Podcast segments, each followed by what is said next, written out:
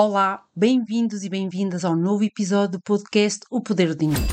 No episódio de hoje, e sendo junho, o mês das crianças, eu pergunto: pais, já falaram sobre dinheiro aos vossos filhos?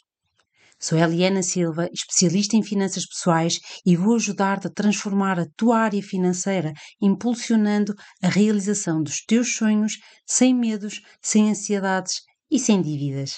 Vamos lá?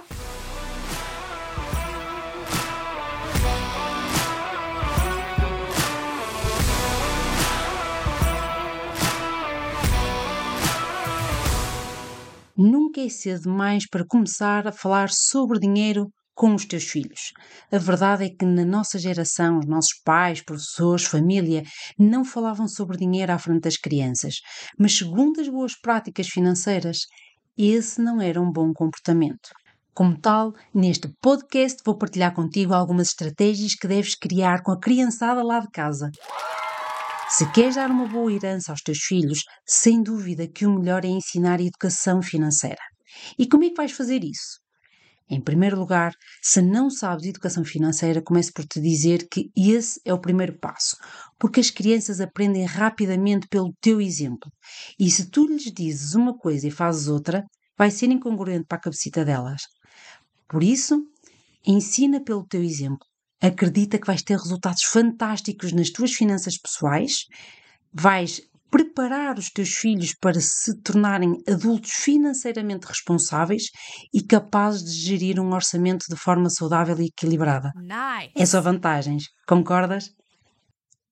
Outra estratégia muito importante é ensinar-lhe que ela terá de fazer escolhas e que não pode ter tudo.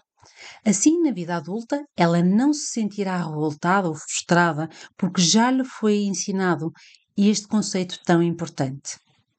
Uma estratégia super prática é a do porquinho mielheiro. Eu sugiro que lhe des dois porquinhos e vais ensiná-la que um dos porquinhos é para gastar e o outro porquinho é para poupar.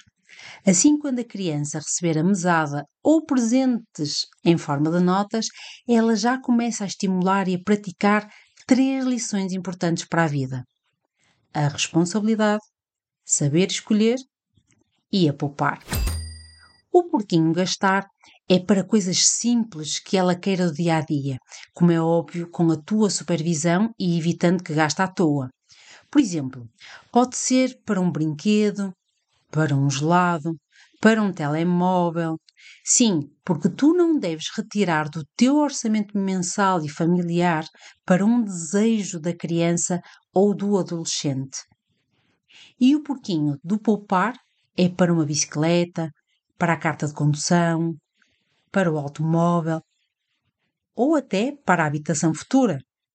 Lembra-te que, dependendo da idade da criança, vais criando objetivos que são importantes para ela. Por exemplo, se ela tem dois anos, não lhe vais dizer que o porquinho vai ser para quando ela for grande comprar uma casa. Para ela, o conceito de tempo é muito diferente do adulto, certo? E ainda, voltando ao conceito de aprender a fazer escolhas, ensina-lhe também a diferença entre necessidade e desejo. Achas estranho? Na verdade, sempre que fazemos compras, devemos ter este conceito bem presente. E porquê? Muitas pessoas fazem compras por impulso porque não aprenderam a fazer escolhas. Ou seja, necessidade é algo que tu efetivamente precisas para a tua vida neste momento. Ou algo que te vai trazer um benefício para a tua vida. E desejo é tudo o que é supérfluo ou que não te traz nenhum benefício. Se a criançada lá de casa aprender corretamente este conceito, acredita que vais poupar. Mas lembra-te, deves ensinar pelo exemplo.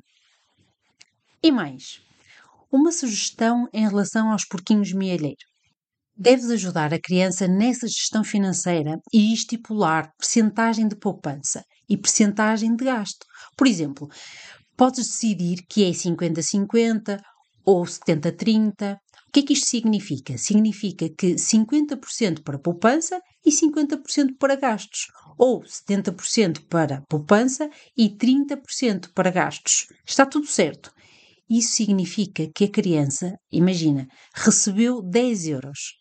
Então ela vai colocar 5 euros no porquinho da poupança e 5, 5 euros no porquinho de gastar. Ou 7 euros no porquinho da poupança e 3 euros no porquinho de gastar. Entendeste?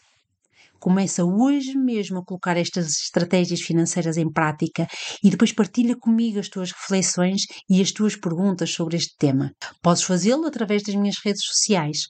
Encontramos-nos no próximo episódio do podcast O Poder do Dinheiro e até lá, conquista a liberdade que só o dinheiro te oferece.